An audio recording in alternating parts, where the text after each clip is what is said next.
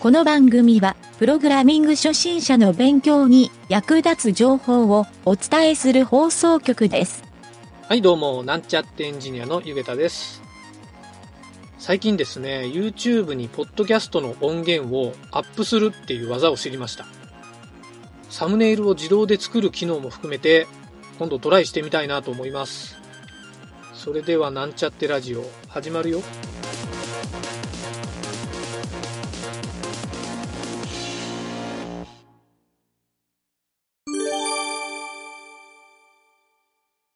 はい、それでは、プログラミングレッスンの CSS 編に行きたいと思います。今回はですね、グリッドレイアウトについて学習していきたいと思います。このグリッドレイアウトっていうのは、ページの中をですね、格子状にグリッドでブロック分けされた状態でですね、いろいろブロックを表示するようなイメージで使われるデザインレイアウトになります。よく使われているパターンとしては、画像とかをえ画面に並べて表示をする、まあ、タイル張りに表示をしたりする、そういった時に使うレイアウト方式になっているようです。はい。それではですね、簡単な設定の仕方、使い方を説明します。まずですね、このグリッドレイアウト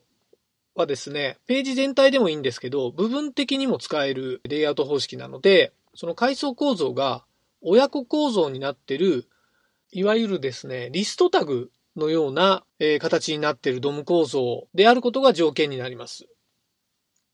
はい。なので、リストタグを使った方が便利に使えるかもしれませんが、えー、div タグでですね、えー親子を作っても別にそれでも使うことはできます。えー親の方にですね、ディスプレイコロングリッドセミコロンというふうに設定すると、その子供の階層に当たる部分がですね、グリッド化されて画面に表示されるというのが一番シンプルな構成になっています。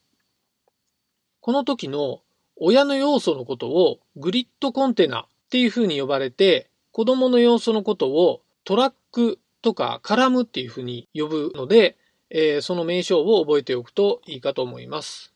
はい。それからですね、ちょっとここから細かい設定になるんですけど、先ほど書いたディスプレイグリッドのですね、すぐ下に、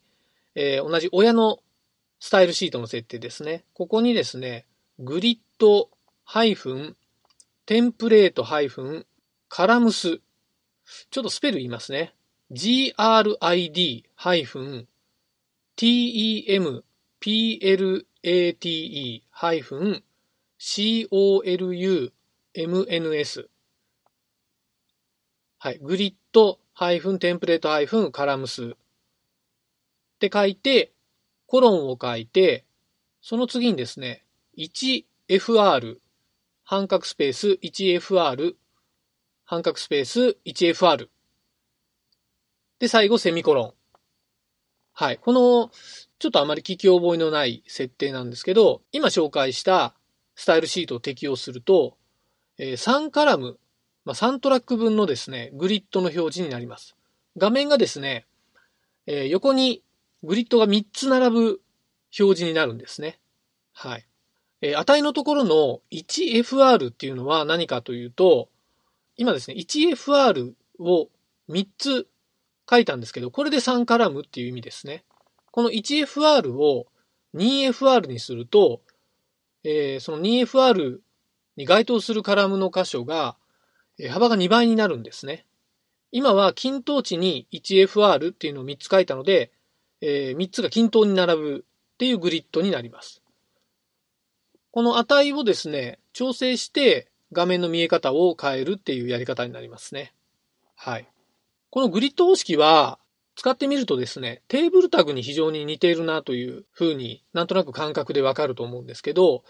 テーブルタグよりもですね、階層構造を少なくできて、結構簡単にマトリックスの表示が作れたり、えするので、HTML のシンプル構造で構成したい場合は、結構このグリッドレイアウトっていうのが使えると思います。はい。でですね、このグリッドを使うときの注意点があってですね、グリッド表示は、カラム数を固定化させて表示するので、カラムが動的に変更されるような場合にはちょっと向かないんですね。はい。あとですね、えっ、ー、と、テーブルタグと大きく違うのは、行の機能がないので、カラムをオーバーしてしまったものは次のカラム、まあ、要するに下の行に開業されて表示されるので、えー、行で縛るっていうことができなくなります。はい。この点をちょっと理解して使うのがいいかなと思うんですけど、画像とかを一覧を表示させるっていうとですね、一番メジャーだと、Google の画像検索みたいな感じですかね。画像が画面内にいっぱい並ぶと思うんですけど、えー、タイル張りに。で、画面を小さくしたら、えー、その分カラムが少なくなったりしてると思うんですけど、えー、あとですね、ピンタレストとかもそうですかね。はい。ピンタレストはちょっと見え方さらに工夫してるんですけど、ああいった表示がカラム表示、グリッドレイアウトになるので、えー、まあ、ああいったですね、表示の仕方が簡単にできるっていう機能になるっていうのを覚えておくといいと思います。はい。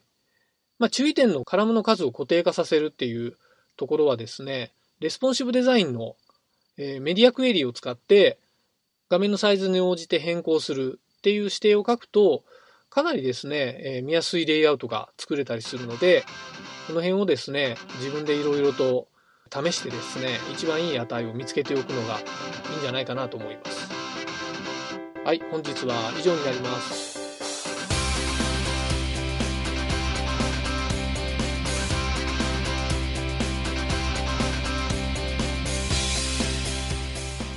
番組ホームページは http コロンスラッシュスラッシュ mynt.work スラッシュラジオスラッシュ